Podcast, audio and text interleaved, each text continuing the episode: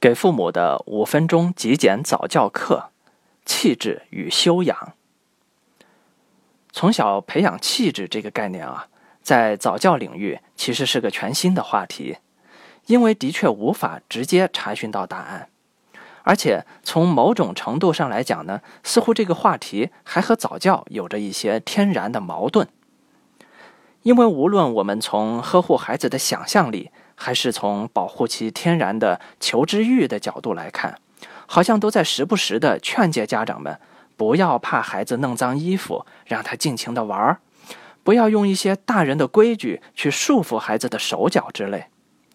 而谈及关于气质与修养方面的话题呢，则往往又会与自我约束的举止，或者符合成人世界审美观的东西联系起来。两者要捏合到一起去。似乎并不是那么容易。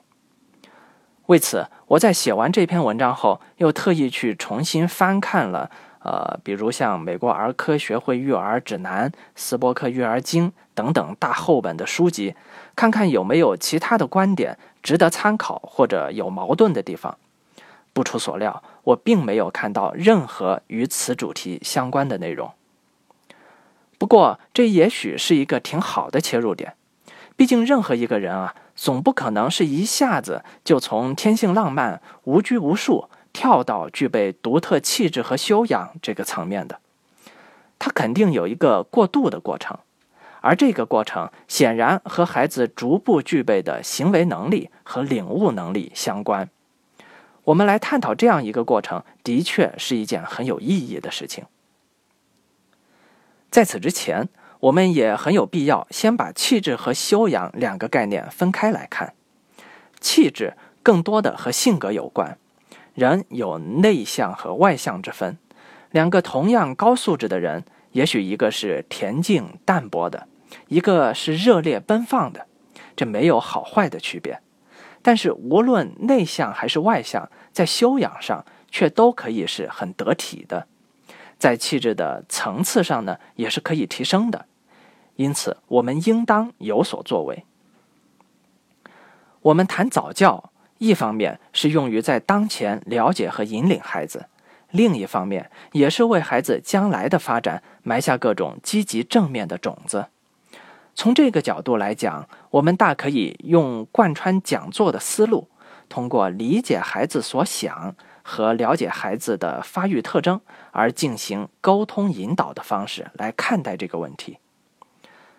目前相对而言，在西方人身上呢，比较容易发现有关修养的感觉，比如在西餐厅用餐或者出席音乐会的那种讲究，更不要提泰坦尼克号上面面对危难时的那些气质绝顶的人们。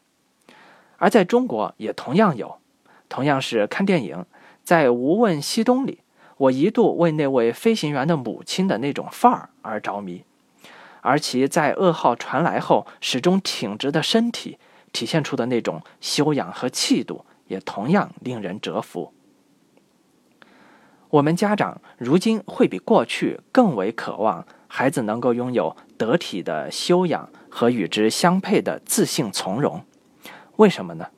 因为坦白讲，在目前的中国，随着生活水平的提高，这些显得会比较稀缺，也是容易引起渴望的。这其实有它的历史原因在里面。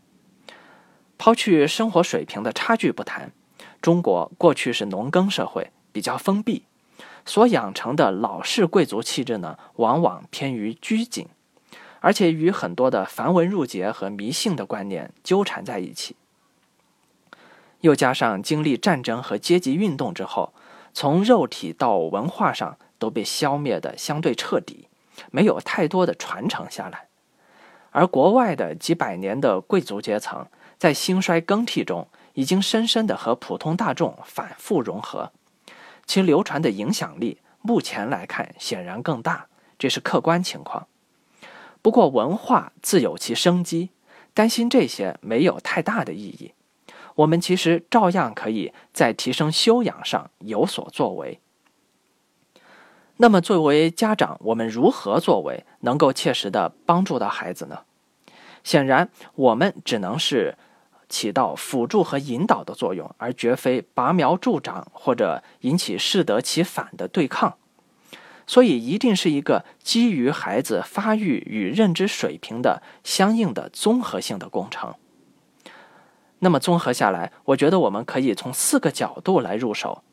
哪四个方面呢？时间关系，我们下堂课继续。